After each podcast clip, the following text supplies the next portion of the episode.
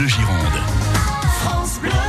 7h56 dans 4 minutes, le journal de 8h que l'on va ouvrir sur le beau week-end de rugby que nous avons vécu à Bordeaux. Mais d'abord, il est le lien entre le passé et le présent avec l'histoire de la Gironde. C'est Bruno Beurrier.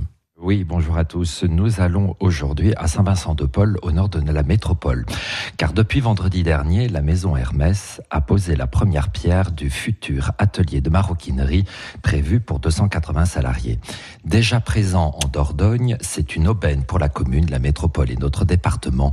La maison Hermès, c'est une longue histoire de l'artisanat français du luxe. Son fondateur, Pierre Hermès, après avoir été apprenti en cellier harnacheur de 1821 à 1837 à Pont-de-Mer, s'installe à son compte dans le quartier de la Madeleine à Paris en 1837 et vend harnais et équipements pour chevaux.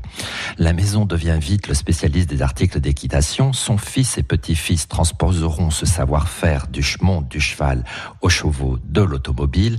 Hermès est depuis la référence de la maroquinerie de luxe. Dans les années 20, la maison se développe dans le secteur de la création de vêtements pour hommes et femmes. C'est là que les fameux carrés Dominique Hermès seront créés en 1929. Dans l'horlogerie, la bijouterie, c'est après la guerre en 1947 qu'Hermès se lance dans le parfum avec l'eau know d'Hermès. Aujourd'hui, c'est la cinquième génération du fondateur de Thierry Hermès qui est à la tête de la maison.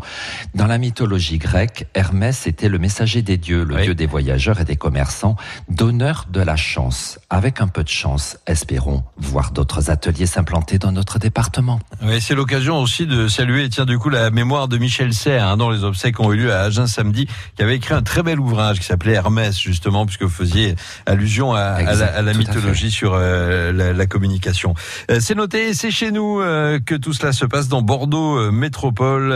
Bruno Beurrier, retrouvez tous les matins un peu avant 8h, jour férié compris. À demain, Bruno.